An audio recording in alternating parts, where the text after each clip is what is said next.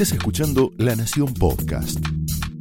A continuación, Willy Cohen analiza la actualidad nacional, el rumbo de la economía y el futuro del país en Somos Nosotros. Señoras y señores, muy buenas noches, bienvenidos a Somos Nosotros.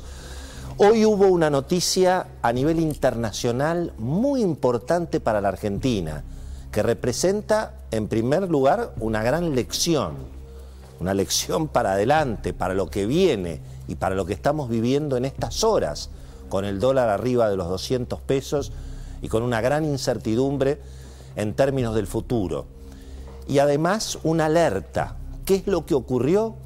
Bueno, se conoció el dato de inflación en los Estados Unidos y resultó la inflación más alta en los últimos 30 años. Y esto tiene que ver, obviamente, con la impresionante emisión monetaria que ha habido a nivel mundial para enfrentar la pandemia, lo que ha ocurrido incluso durante el final de la administración Trump donde ahí hubo plan platita. Se les mandaba plata a los norteamericanos, casi 1.800 dólares a sus cuentas bancarias. Y bueno, todo este, los argentinos lo sabemos de memoria, este nivel de emisión monetaria termina generando inflación, representa para la Argentina, bueno, un riesgo porque un mundo con más inflación es un mundo con tasa de interés para arriba y es un problema obviamente para los países emergentes como la Argentina, puede significar también que los precios de las materias primas eventualmente estén más deprimidos, pero además es una gran lección y es una lección para los que todavía creen que la emisión monetaria no genera inflación. Miren en Estados Unidos, imagínense en la Argentina si la emisión monetaria ha generado inflación en Estados Unidos, la inflación mayorista casi está al 9% anual.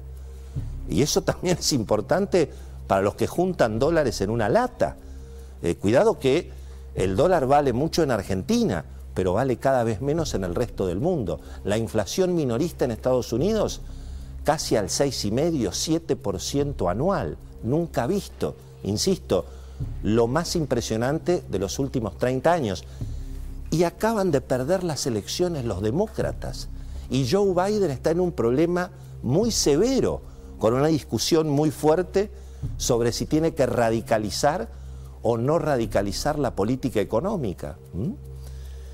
Ahora imagínense lo que está pasando en la Argentina. Y bueno, estamos viviendo las consecuencias de ese modelo inflacionario que finalmente fue el que optó el presidente Alberto Fernández. Y ahí tenemos el dólar, por supuesto, a más de 200 pesos, la inflación galopante, estamos con una inflación que está corriendo prácticamente al 50-60% anual, estamos viendo lo que ocurre obviamente independientemente de, de los precios máximos, el derrumbe del salario, eso es la inflación. Vamos a, vamos a ver que el economista Daniel Estico en el programa va a explicar que en este momento los salarios registrados, los mejores salarios de la Argentina, el promedio de los salarios hoy en la Argentina, salario registrado, ¿eh? es prácticamente 400 dólares. Antes de que Mauricio Macri perdiera las pasos, cuando ya se derrumbó la economía en el final de la administración Macri, ese salario era más o menos 1.100, 1.200 dólares. Es decir, que Alberto Fernández llega a esta elección con el salario tres veces menos en dólares de lo que tenía Macri antes de perder Macri las pasos.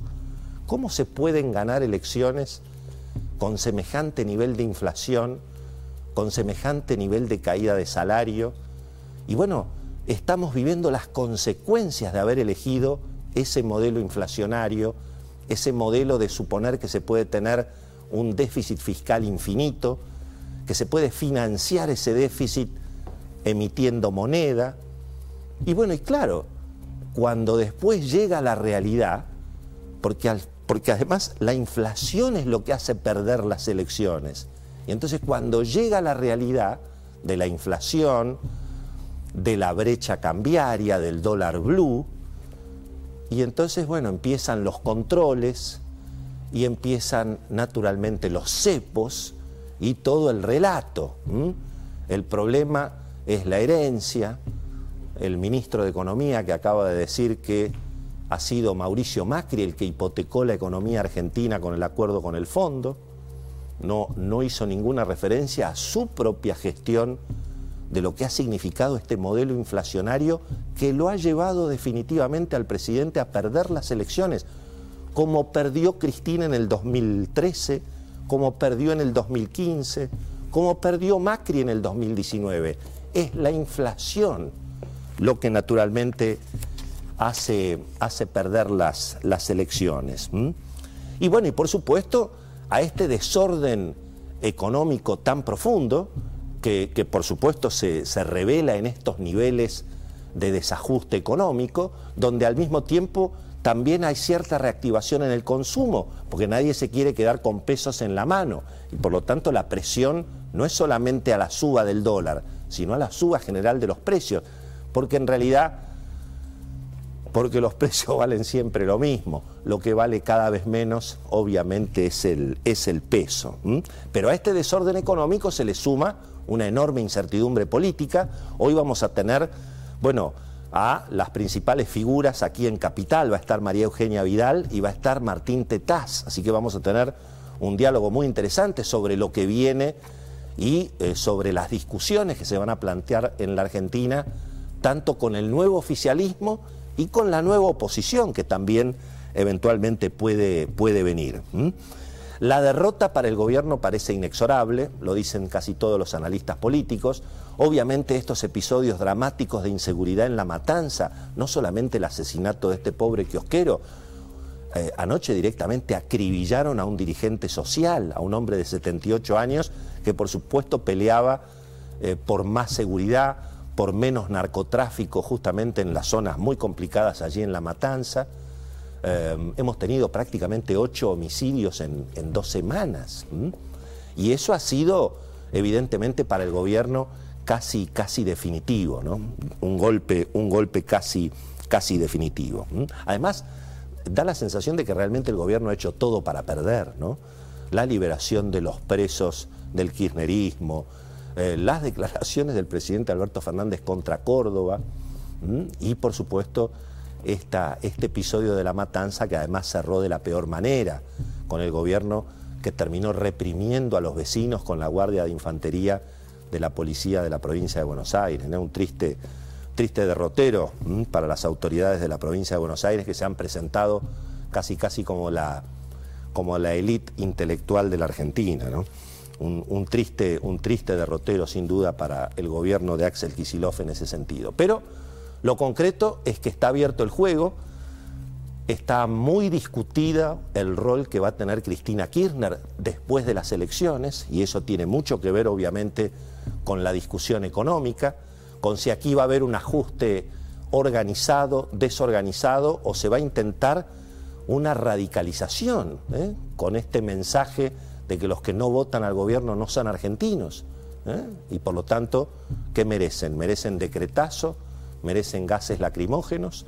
Bueno, a estar muy atento, obviamente, con lo que viene, con un oficialismo que por supuesto va a estar muy golpeado después de las elecciones. El tema de la inseguridad parece haber sido definitivo. Le preguntamos a Alejandro Finocchiaro, que es candidato de Juntos en la provincia de Buenos Aires, fue ministro de Educación de María Eugenia Vidal, con quien vamos a hablar también esta noche aquí en el, en el programa, fue candidato intendente en La Matanza y le preguntamos, bueno, ¿qué es lo que está ocurriendo en ese distrito y cómo puede impactar lo que ha conmocionado a la Argentina en las últimas horas? Escuchemos.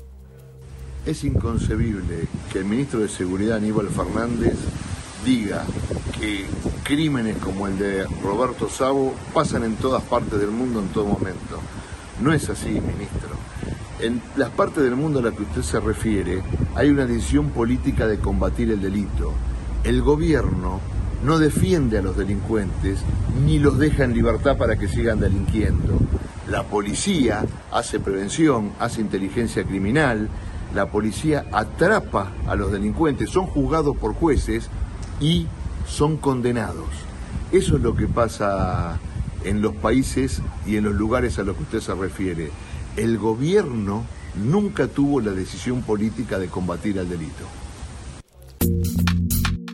Esto fue Somos Nosotros, un podcast exclusivo de La Nación.